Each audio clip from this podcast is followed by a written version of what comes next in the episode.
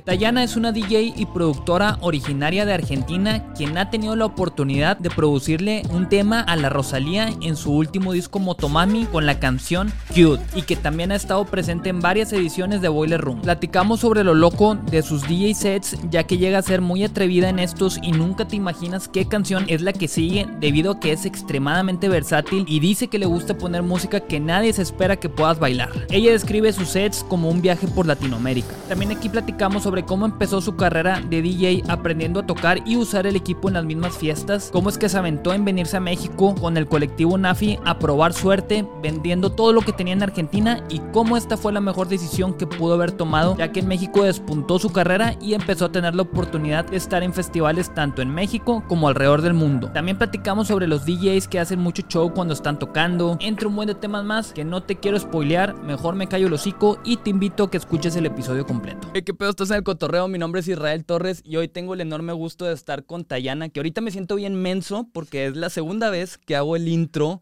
porque no le había picado a Rec acá. Es la segunda vez que me pasa en toda la historia del podcast. Eh, pero pues bueno, ni hablar. De hecho, ¿sabes qué? Se me hace que me había pasado con una chava que también era argentina, qué casualidad. Debe, ser esto por estar hablando del mate y así. Que, ¿cómo, ¿cómo se llamaba? Pero eh, que también le tocaban Boiler Rooms, pero ella es muy de tecno. Solo Ortega, solo Ortega, no sé si lo ubicas. ¿Es de Argentina? sí, ¿verdad? Sí, sí. Sí, de hecho ella también estuvo por acá y fíjate, qué gracioso que me pasó con ella también. También sin picarle. Pero bueno, a ver, no vamos a repetir ya lo que estuvimos platicando ahorita. Vamos a partir. Eh, me platicabas que mm, es, la cuarta vez que estás acá en Monterrey. Sí, es la cuarta. Eh, nada, esta es la verdad que me, encanta venir acá porque es como otra energía creo que del público. Me gusta mucho igual ir a diferentes partes de México, este, siempre es como mucho más cálido y acá siento que puedo tocar cosas bastante como de cumbia, que las conocen mucho y siento que hay, hay como una conexión ahí con Argentina que, que hace que el, público lo disfrute un poco más. Que, que, de hecho es lo que estaba viendo en tus sets, que es lo que se me hace bien loco, que eres como muy atrevida, o sea, como que metes así música de, todo, de, todo, y como que no te esperas, mm, o sea, a ver, ¿qué otra canción? O sea, es, es, difícil de predecir qué otra canción vas a poner. ¿De, dónde nace eso? Es bastante impredecible. Creo que es de ansiedad, quizás. ansiedad social, que es como capaz estoy como muy nerviosa. No, no nerviosa, pero como que no, no sé qué hacer, entonces tengo que hacer algo. Y bueno, y empiezo a tocar todo lo que tengo y, tengo tantas cosas, tanta música que voy recolectando que me, me encanta y que me parece increíble de toda Latinoamérica en especial. Eh, y que me gusta justo llevarla al club, algo que quizás nadie se espera bailar, no sé, como que eso. Y que eh, siento que tiene mucha fuerza también y que puede sonar en, en, un, en, una disco. Claro, y termina siendo tu diferenciador también, porque ya sabes de que, ok, con Tayana es como que es algo que no sabes qué puede pasar durante eh, su set, sí. porque realmente es muy, muy impredecible. O sea, yo, yo me puse a ver varios de tus videos de los boiler rooms y demás que tienes ahí en YouTube. Dije, qué loco, o sea, no, no, es como que no. O sea, no, no, no, no, hay una línea. Sí, a mí también me cuesta un poco todavía como hoy justo pensaba en cómo se define como un poco mi, mi, set y mi sonido, pero la verdad es eso, es como un viaje así por Latinoamérica, llevado al club, creo, como muy, muy desde todo lo más percusivo quizás y lo popular también, porque me gusta justo como agarrar pedacitos de cosas o samples de, cosas populares, de canciones que quizás las escuchas en la radio y que de alguna manera están en el inconsciente porque suenan todo el tiempo. Este, y ampliar eso y llevarlo y mezclarlo y hacerlo como más, más, más bailable y clubero más.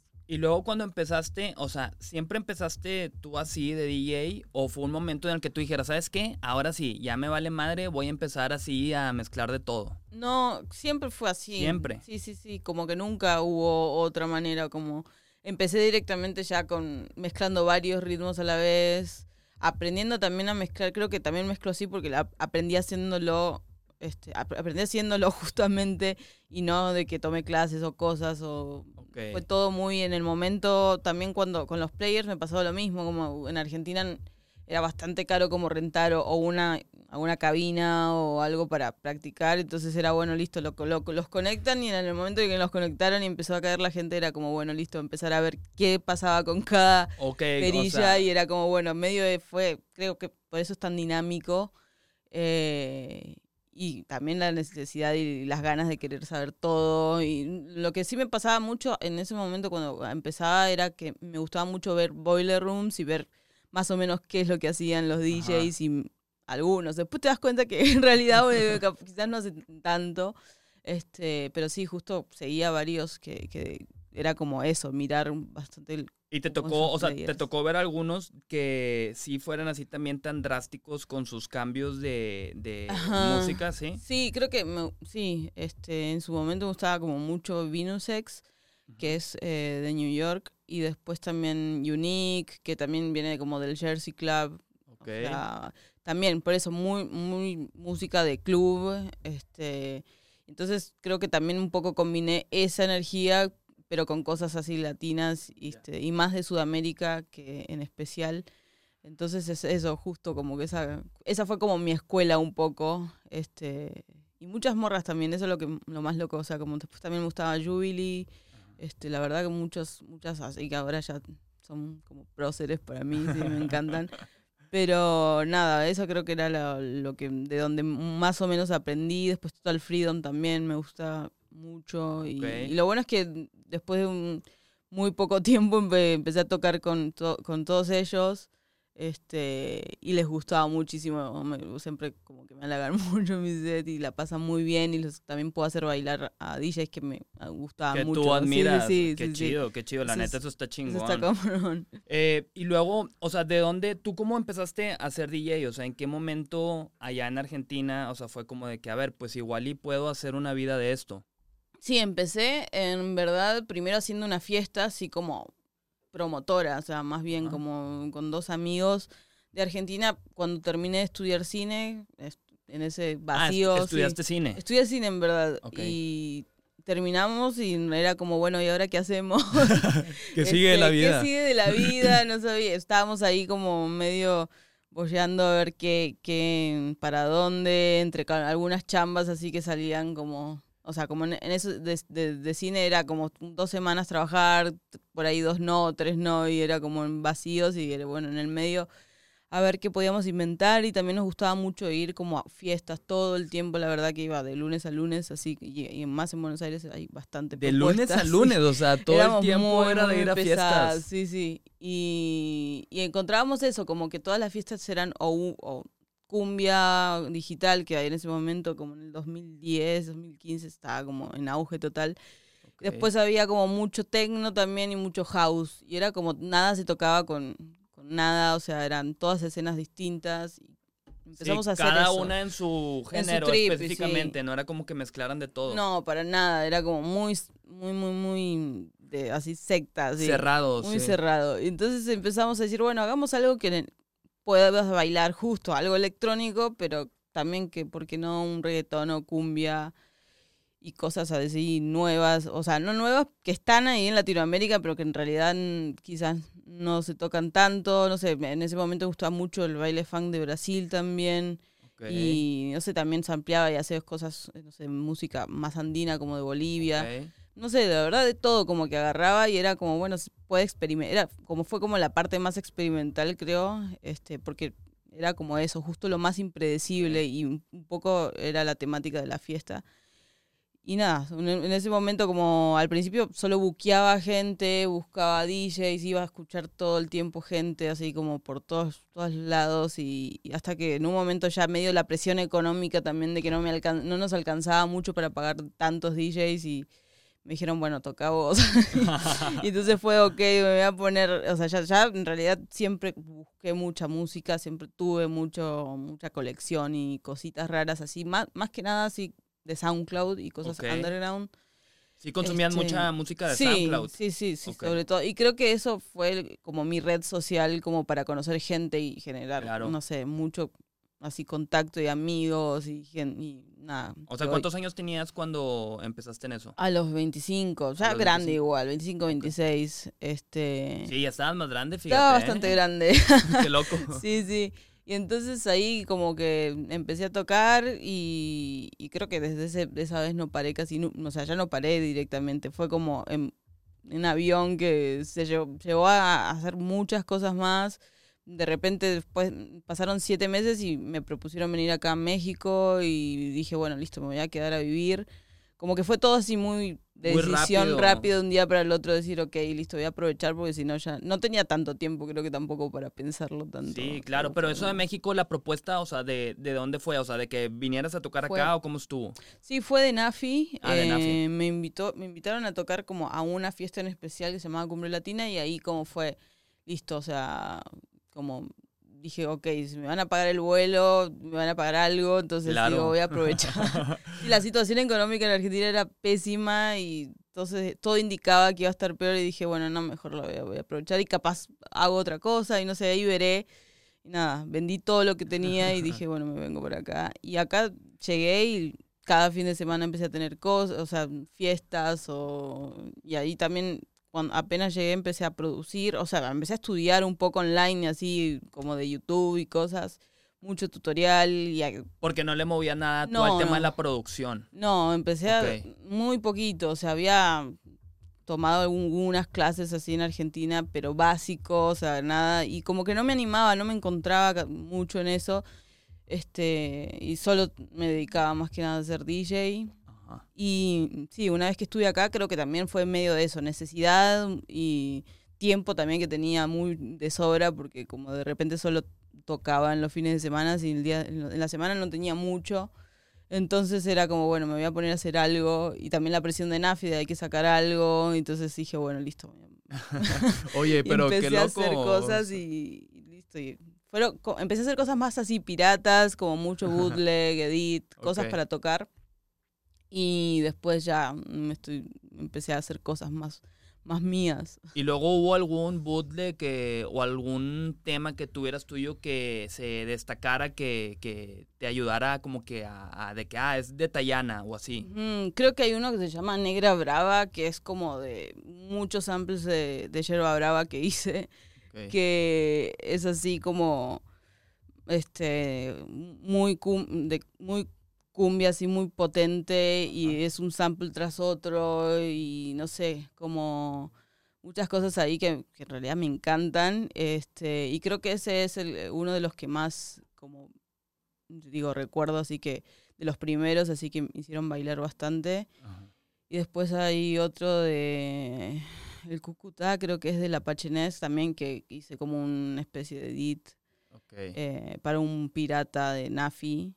Este, y la verdad que ese también. Como que al principio no entendía si iba a funcionar o no, como que no, no, tenía muchas dudas así técnicas y cosas, pero quizás no, son, no eran de la mejor manera, pero cuando los veía que los ponía en el club, como que algo pasaba y, hacía que como que la gente se levante. Sí, conectara con la gente y funcionara. Sí, funcionaba muy bien. Entonces, nada, me pasa eso, como después me empecé a animar a hacer más cosas y más cosas y después saqué como, creo que en pandemia también, un pack este, que se llama Encerrón Club, que mm, también tiene como, son tres tracks y los, los tres los sigo tocando sí o sí porque todo el tiempo pasan esas cosas así como muy de euforia y, y, que, y que son samples conocidos.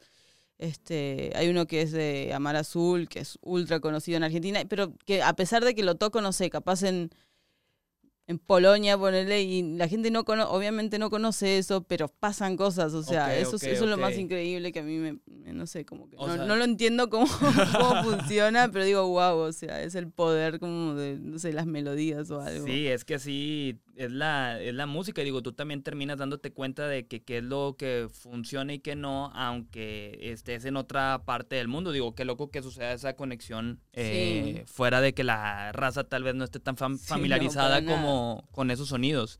Eh, vi también que eh, vi en una entrevista que ibas, llegaste a ir a Tepito, no sé si has sido varias veces. Sí, muchas veces, o sea... a comprar discos, ¿verdad? Sí, voy casi que también una vez al mes de fin de semana este, a pasear y a tomar algo y de repente también, obvio, a comprar cosas. Me encantan comprar esos eh, discos así piratas y de ahí saco un montón de, información y de, no sé, lo más fresco me parece. Este, y también sampleo mucho de eso. Ayer pasé también justo en, el set de, eh, de un disco que, que compré ahí de quebradita. Eh, que lo pasé, no sé, un, un track que me gusta muchísimo.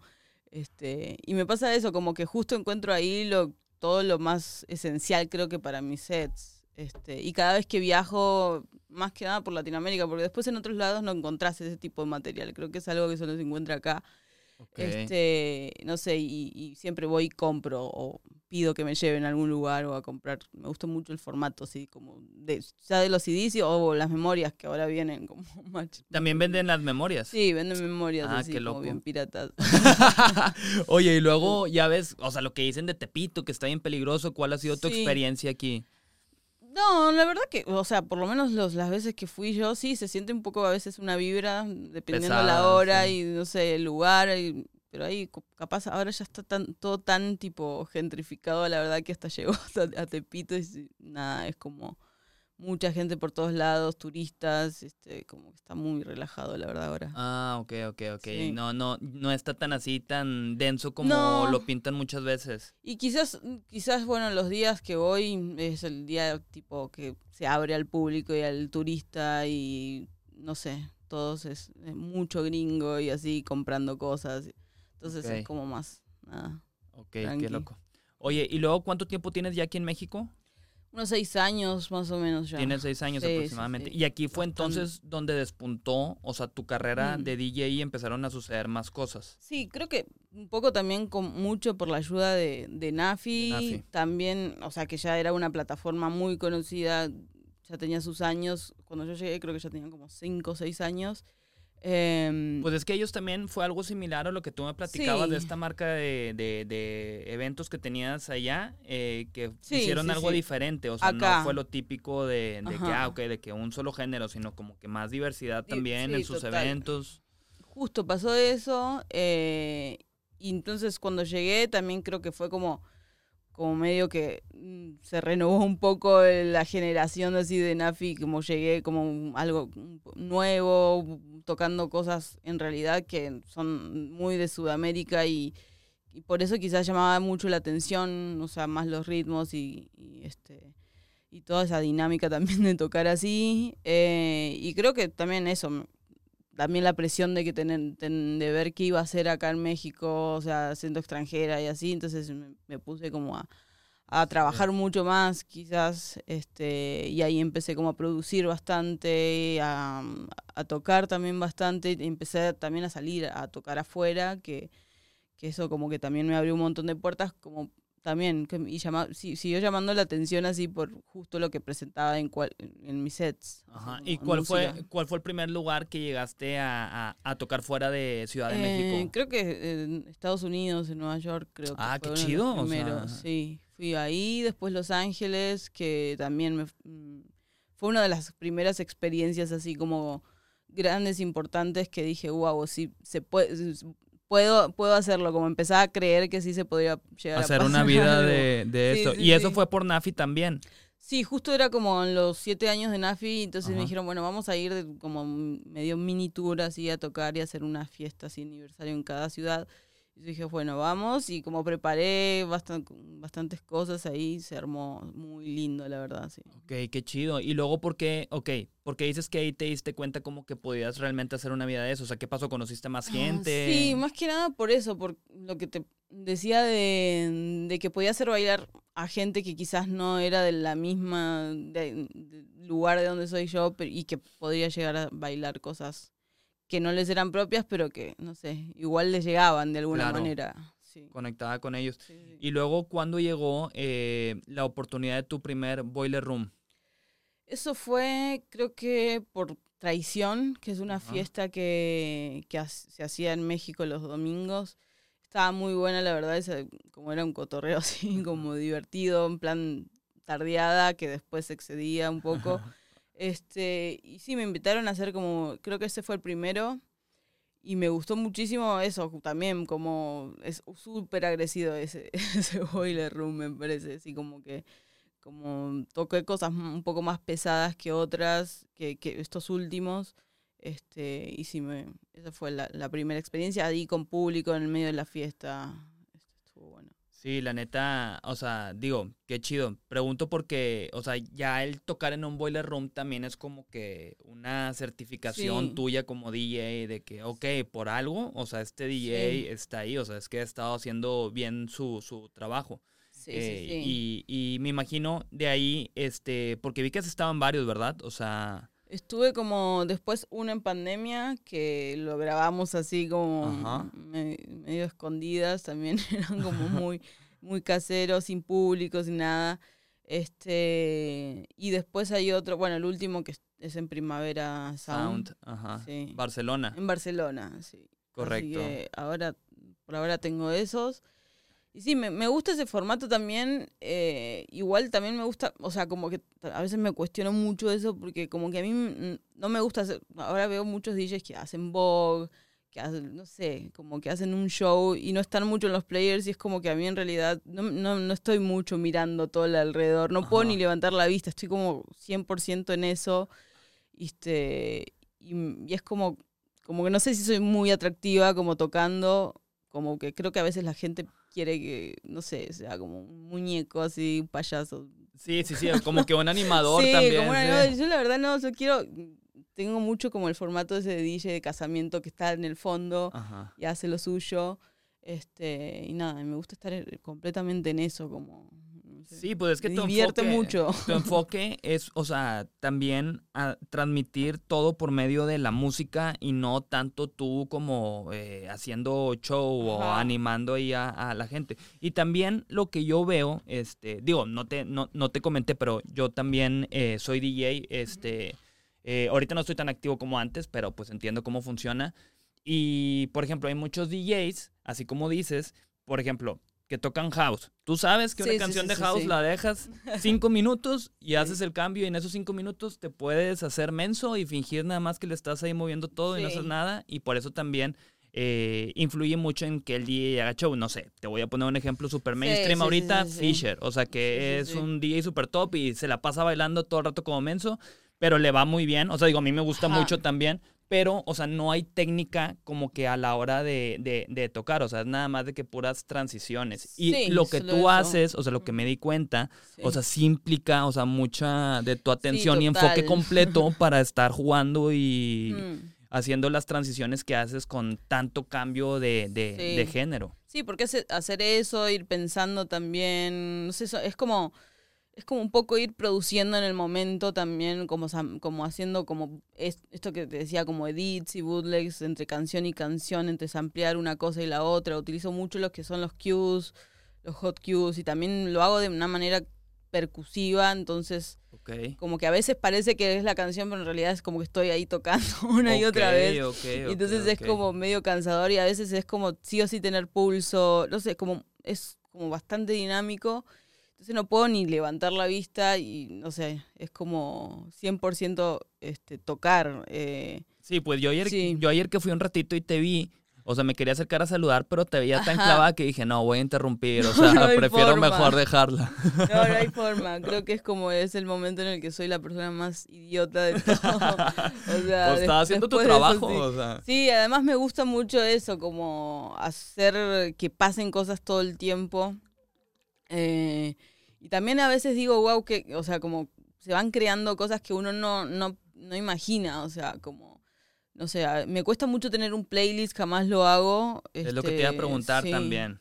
Sí, porque es todo Es de que toda la música la traes ahí, este, Sí, suelta, y ahí empiezas a fluir tú con lo que va pasando. Sí, incluso a veces, no sé, como ahora que tengo un montón de chamba, bajo cosas y las voy tipo escuchando en el momento. Las testeas en vivo. Las testeo en vivo y, y voy ahí jugando en vivo porque no es que me siento escuchar un- cinco veces un track, no, es como, bueno, listo, ¿qué pasa? Es como eso, más lo utilizo más como sample que, por, que como track. Este, Pero está padre, siento que también bueno. eso lo hace más divertido tu trabajo porque, o sea, pues lo estás descubriendo también ahí a la par de que estás tocando. Sí, eso, eso me, me divierte. Ayer justo antes de tocar me pasé como un par de horas bajando cosas y Ajá. creo que toqué casi todas. Este y me gustaron bastante. O sea, el tema es después, lo malo es que a veces después lo quiero repetir y es como no, no los encuentro, no, sé cuáles eran. Es como, sí, está, está Hasta en algún otro momento de repente que estás tocando de que era esta. Sí, sí, sí, a veces es como el nervio de saber dónde estaba. Es como, y tener mil USBs, como que también a veces tengo como cuatro o cinco y es como todo un desmadre. Sí, no, no, entiendo perfecto eso de las USBs. No sé si te pasa seguido, o sea, te ha tocado de que dejarlas o perderlas, eh, o si eres muy cuidadosa tú con eso. Eso, antes era un poco más desprolija con todo eso y ahora no, ahora termino, voy sacar, en la medida que ya voy poniendo el último tema, ya voy guardando los, los headphones, que es lo primero que uno pierde, eh, y sacando una memoria y así como guardando todo y ahora también uso audífonos porque también hace tanto volumen es como no sé, es como bastante peligroso y ahora te puedes dañar. Sí, puedes dañar muy cabrón, creo que hace hace poquito me pasó eso que quedé medio mal de un de un oído tocando ahí en, Panorama en Bergen, que estaba buenísimo y todo, es como un lugar ultra importante y todo, pero fueron como, fue mucha atención y no sé, como estuve no, no presté atención a lo que está, a lo que estaba escuchando y al volumen quizás que lo estaba escuchando. Después me quedó doliendo bastante y ahora ya voy con mis tapones de oído a todos lados. Es que es lo más sano porque también es tu herramienta de trabajo y si te pasa algo te puede llegar a limitar el, tema de tocar un tiempo y pues partes ahí tu, tu ingreso que, Sí, pues, más ahora produciendo es como nada, es como 100%, o sea, claro. los oídos. Claro, claro, completamente. Este que me, que me decías Panorama, eh, ¿dónde fue? En Berlín, en, en, Berghain, es como un club así bastante como legendario de tecno que ahora están como ampliando bastante, este, abriéndose a música este, un poco más arriesgada y fuera de lo clásico. Porque era puro tecno, me dices. Sí, eh, tienen como un lugar mm, que es panorama, que es como un poco para testear tipo. Así como secreto adentro de Astro, ¿haz de cuenta? ¿Algo así? Sí, algo así. Ok, ok, ya, es como que la misma idea. Oye, y luego esto de ir a Europa, eh, ¿tú habías llegado a ir antes o a raíz de, tocar fue que fuiste por primera eh, vez? No, creo que todo, todos los lugares los conocía a raíz de tocar. De tocar. Sí, o sea, salvo Latinoamérica que sí había viajado, viajé bastante previo. También por esto, por la curiosidad de saber qué pasaba musicalmente en cada lugar y no sé, como terminé de estudiar cine y con un amigo hicimos eso, un viaje como desde el sur de Chile hasta, hasta que llegamos acá a México. Okay. Y fueron tipo dos meses, casi tres, viajando y conociendo gente y conociendo música. Y era más que nada eso, como una búsqueda así musical. Yo en ese momento creo que apenas empezaba, no, no, había pasado mucho tiempo. Em, ¿Pero documentaban eso también? ¿O eran, un poco, sí, un poco sí, un poco también era nada, más que nada ir a conocer. Ustedes, o sea, sí, un poco. De ir descubriendo eso. Sí, también ir de fiestas. un poco la excusa y un poco también, o sea, a nivel tipo de, de investigación. este Y nada, eh, y después, no sé, Estados Unidos, Europa, Asia, todo lo conocí ya tocando como con eso. Es que está bien loco, o sea, cuando te pones a, reflexionar sobre eso, que dices, qué loco. Sí. O sea, que hago esto y esto me está llevando a diferentes partes del mundo y lo estoy descubriendo y me están pagando por yo venir acá a esto. Sí, sí, eso es como wow, como muy rápido todo también. Y más con esto que me dices que empezaste a los 25, porque ya ves que también está... Es, La un, presión es un sesgo completamente que dicen de que no, si no empezaste de que ya desde chiquito, o, algo, o sea, ya es como que ya vas demasiado tarde, o sea, y eso yo en, en mi pensar también es una barrera porque si alguien tal vez empieza a los 35 no significa que no la vaya a, a armar.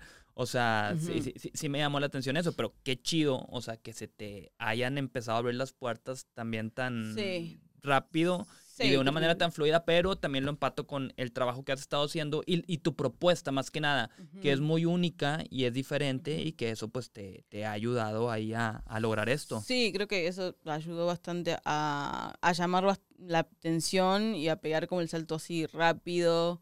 Este, y creo que también pasa eso a nivel tipo eh, humano, como que uno busca, o sea, medio castiga lo diferente, pero también lo necesita todo el tiempo.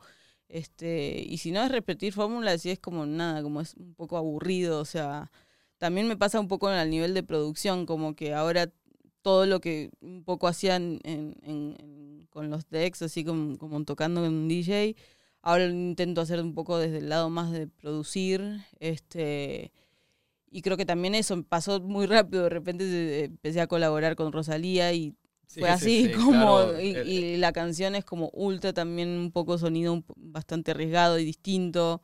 Eh, y me parece eso como, está bueno como, como lección un poco de, siempre arriesgarse un poquito a hacer algo distinto, aunque suene raro, incluso para mí también a veces era como, wow, esto, es muy pesado, no puede nunca sonar, y, pero la, verdad... O sea, la gente lo termina aceptando. Este, mm. Sí, tengo súper presente esto de, de, de Rosalía, que, que me interesa saber también o sea, ¿cómo fue para ti? ¿Cómo sucedió esto? ¿Cómo fue de que de repente Rosalía eh, terminó utilizando un beat tuyo? Digo, qué cabrón, o sea, qué chido. fue así también por Nafi, que eh, fueron quienes están en contacto con, ella a través de Instagram. Lo bueno, eh, ella es como muy, como que maneja sus redes. Y, empezaron a tipo hablar de, poder en realidad mandarle material que para justo estaba en ese momento de terminar este disco. Y, quizás, nada, la pregunta esa de si algo de ese material podría llegar a servir para ese disco. Y bueno, mandamos, creo que varios de, los integrantes de Nafi mandamos nuestra carpeta con demos y, beats y drums, que es quizás lo que más siempre se utiliza. Y nada, después al toque me, me, llamaron así como para ponerme ya en contacto con ella, que era como que ya le había gustado en especial unos varios de ahí y que después eh, elegimos así y, se llegó a lo que es cute. Pero sí, fue como eso, como muy rápido. como que también yo estaba de vacaciones y era como, no, esto no le va a gustar, no lo voy a hacer. Como que me negaba un poco a exportar todos mis beats porque era como, no sé, me resultaba como muy raro, o sea, que, que a alguien le pueda gustar eso más para algo mainstream. Este, y ahora la verdad le escucho como que ahora está haciendo el tour eh, tocando esa canción y es como wow, es muy loco. y cerrando el tour, eh, cerrándose el show con esa canción es como muy, muy, muy épico. Pero también es una gran lección de que imagínate que tú te quedaras con ese pensamiento de que no, sabes que mejor no se lo mando. O sea, mejor no se lo mando porque no creo que vaya a entrar y que te hubieras perdido esta oportunidad. O sea, yo creo que es un claro ejemplo de que, o sea, termina dando igual. O sea, la idea es como que hacerlo y tú proponer. Sí, sí. Sí, a veces es como no pensar tanto quizás porque no sobrepensarlo no, sobrepensarlo es como muy no sé, a veces te limita mucho o empezás a tener como prejuicios mismos así, este, que bueno, pueden ser bastante peligrosos.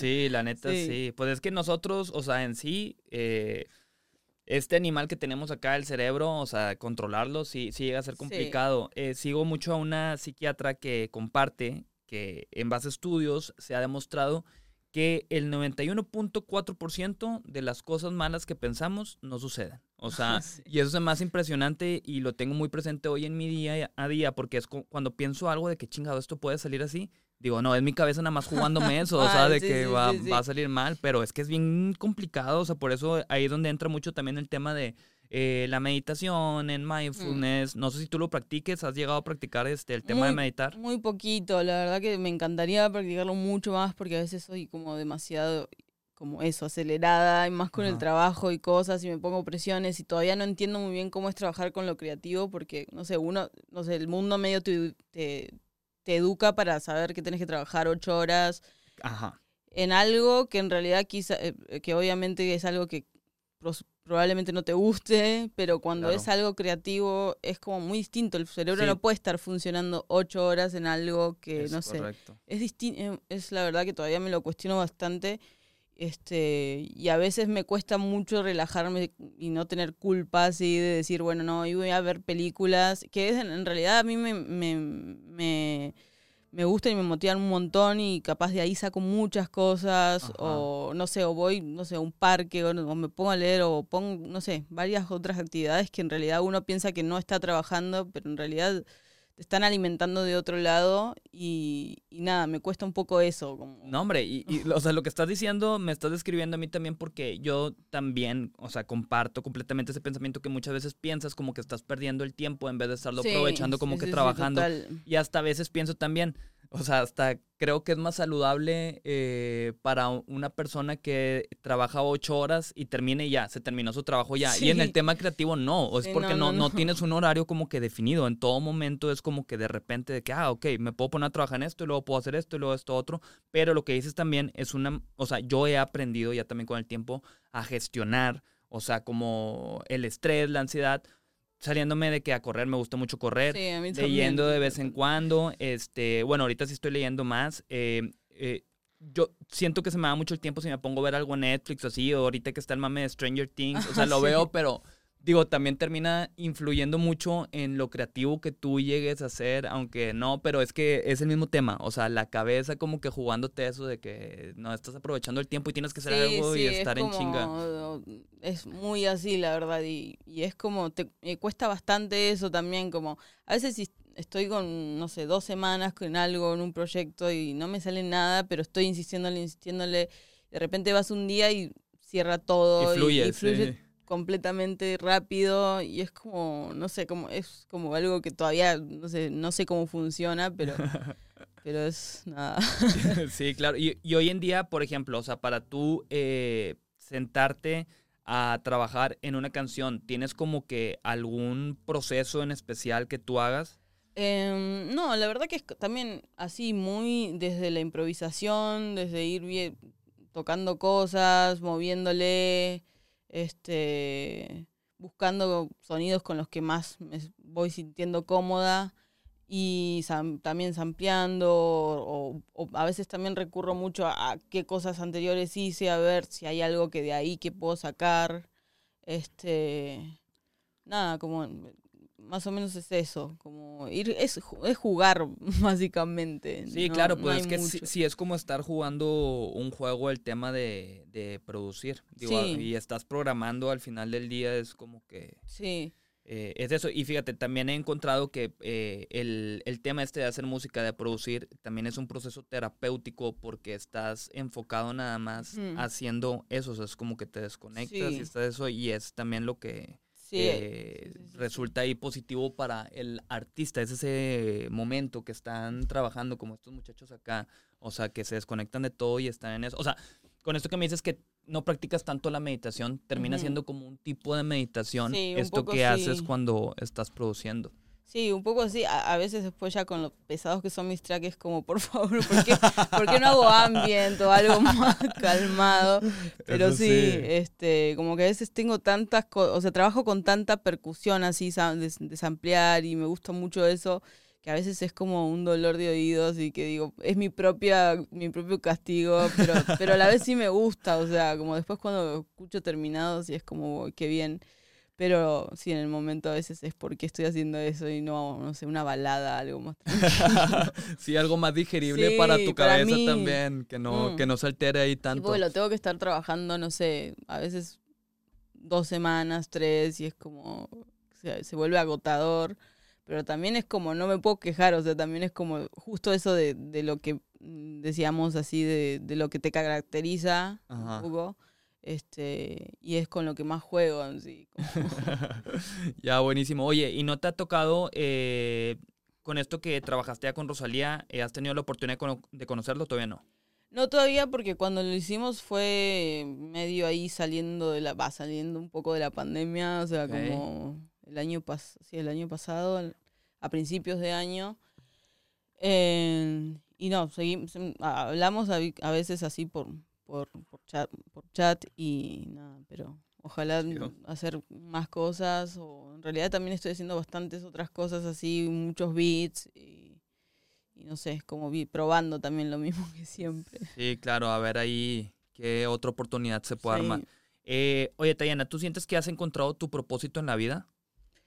Eh, no, creo que estoy en búsqueda, siempre voy a estar en búsqueda un poco, sí, este, no sé, estoy bastante conforme mucho con todo lo que estoy haciendo. Ahora tengo por lo menos, no sé, cuando llegué acá en México no tenía casi nada, o sea, estaba como en eso, como también, no, no, no material, sino más bien eh, como de mis propósitos. No sabía, sabía que quería ser DJ, pero no sabía muy bien más, o sea, qué más y para dónde y hasta dónde podía llegar.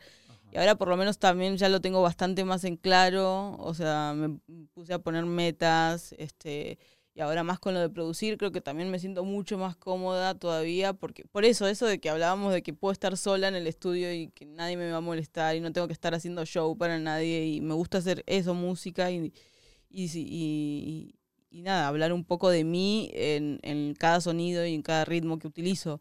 Este, pero sí, creo que después, nada, estoy bastante conforme también como, como vivo, voy, viajo un montón.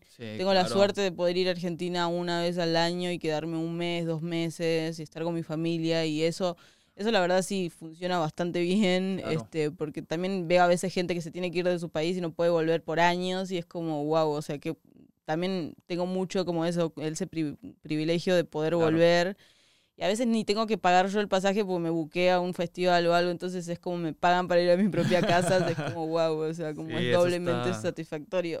Eso está buenísimo.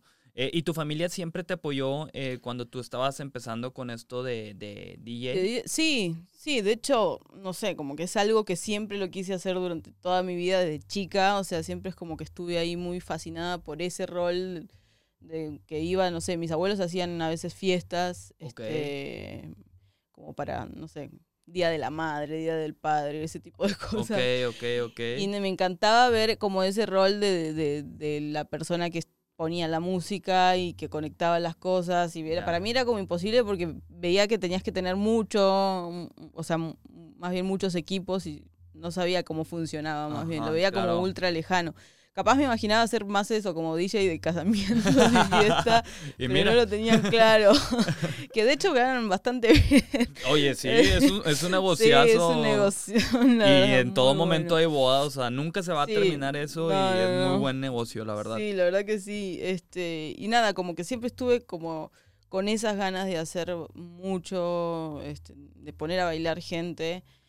Y, pero no, no, me lo creía más bien, lo veía como ultra imposible y quizás, no sé, cuando se lo contaba a mi mamá, mi mamá sí creía bastante en eso y me decía, bueno, ¿qué quieres hacer? O sea, hacelo.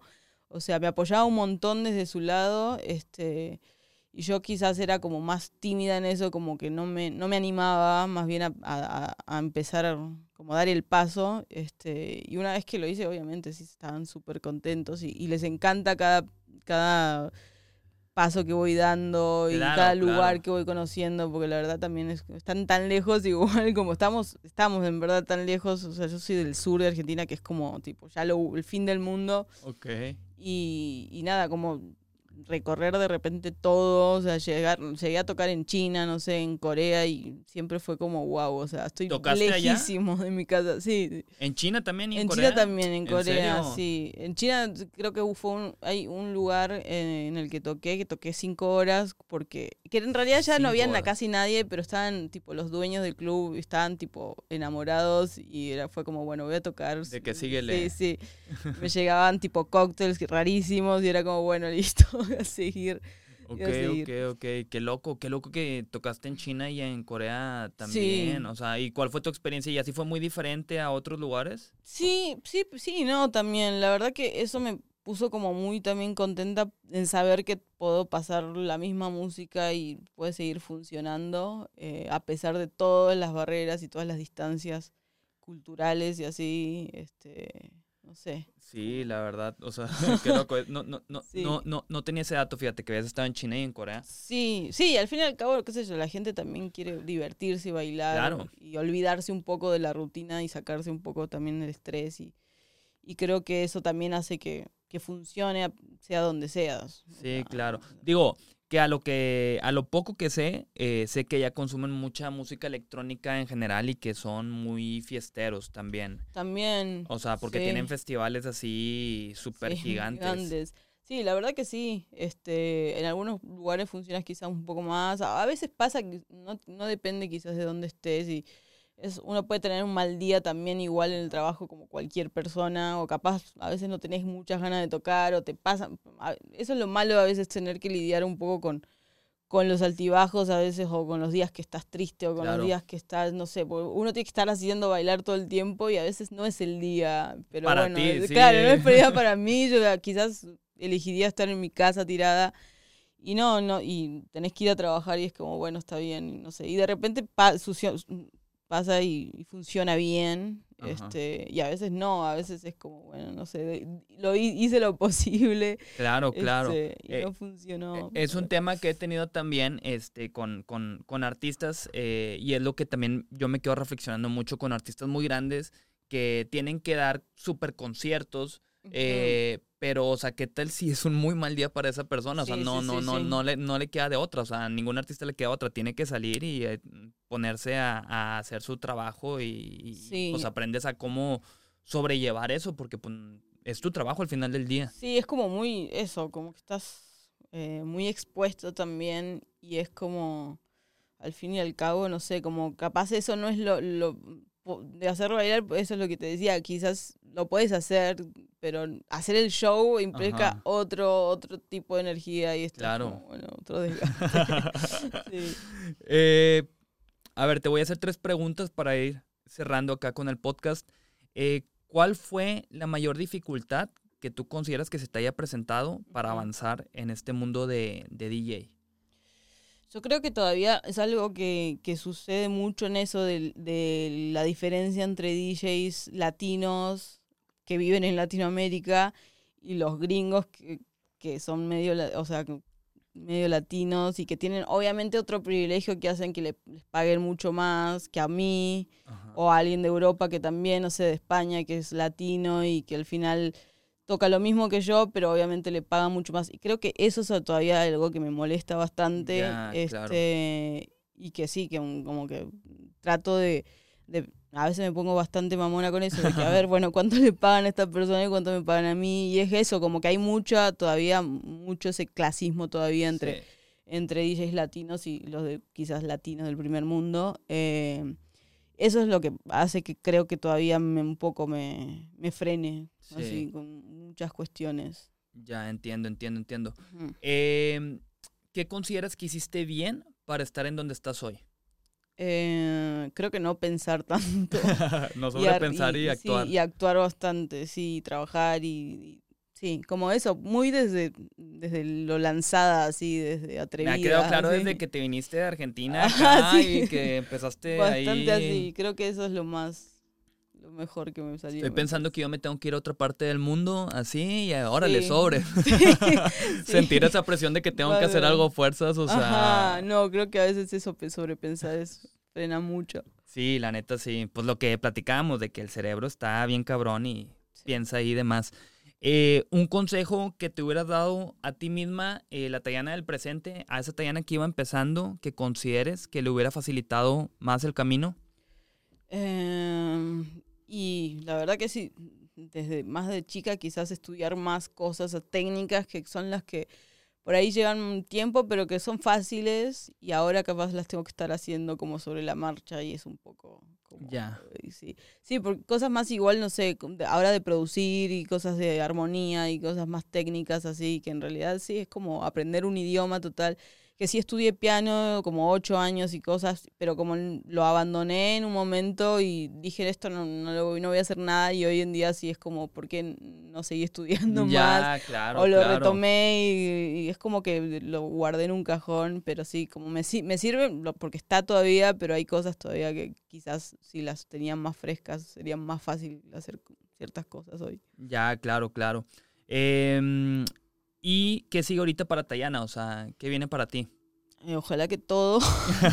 todo. Esperemos que todo. Eh, sí, yo sé, quiero crecer bastante con muchas cosas, sobre todo en producción. O sea, como me siento bastante cómoda en eso ahora. Eh, y estoy probando mucho de no sé, hacer más beats y hacer música bastante a pedido. Me gustaría como tener más tiempo para trabajar para mí porque tengo muchas propuestas para hacer, no sé, colaboraciones o música para tal cosa y así. Y, todavía no tengo tiempo como para dedicarme a hacer mi, un álbum mío, este, y nada, pero me gustaría me gustaría poner en algún momento decir listo, eh, no quiero aceptar más propuestas y dedicarme un, uno o dos meses a hacer mis cosas. Hacer música, sí. Sí, o sea, que me guste a mí sacar lo que yo quiero. Eh, creo que esa es la presión que pasa todo el tiempo, pero también uno recibe ofertas y decís, oh, bueno, sí. es como decir, los voy a tener que hacer. Este, pero a veces hago una trampa que es medio reciclar de lo que voy haciendo y como hago eso. Va, buenísimo. ¿Y un consejo que le darías a alguien que se quiere aventar de, de DJ? ¿Cuál eh, sería? Que se dedique a lo técnico más que nada. O sea, que sí, justo, que a escuchar toda la música posible, eh, eso ayuda un montón, más que cualquier cosa.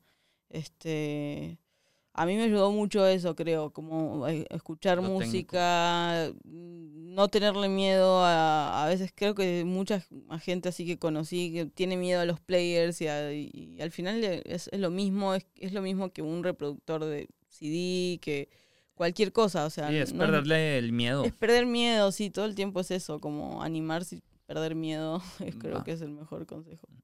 Buenísimo, Tayana. Pues muchísimas gracias por el tiempo. Qué bueno que sí se terminó armando. Pensé que a lo mejor no, iba a, pasar, pero sí. sucedió, así que qué chido. Espero ahí en un futuro tenerte más adelante ahí para que me platiques qué más ha pasado ahí con tu carrera. Ojalá. Nos veremos pronto. Muchas gracias por el mate y este, así que me llevo un poco de yerba. Buenísimo, pues nos despedimos. Gracias a todos los que se quedaron hasta el final. Los queremos mucho. Bye bye.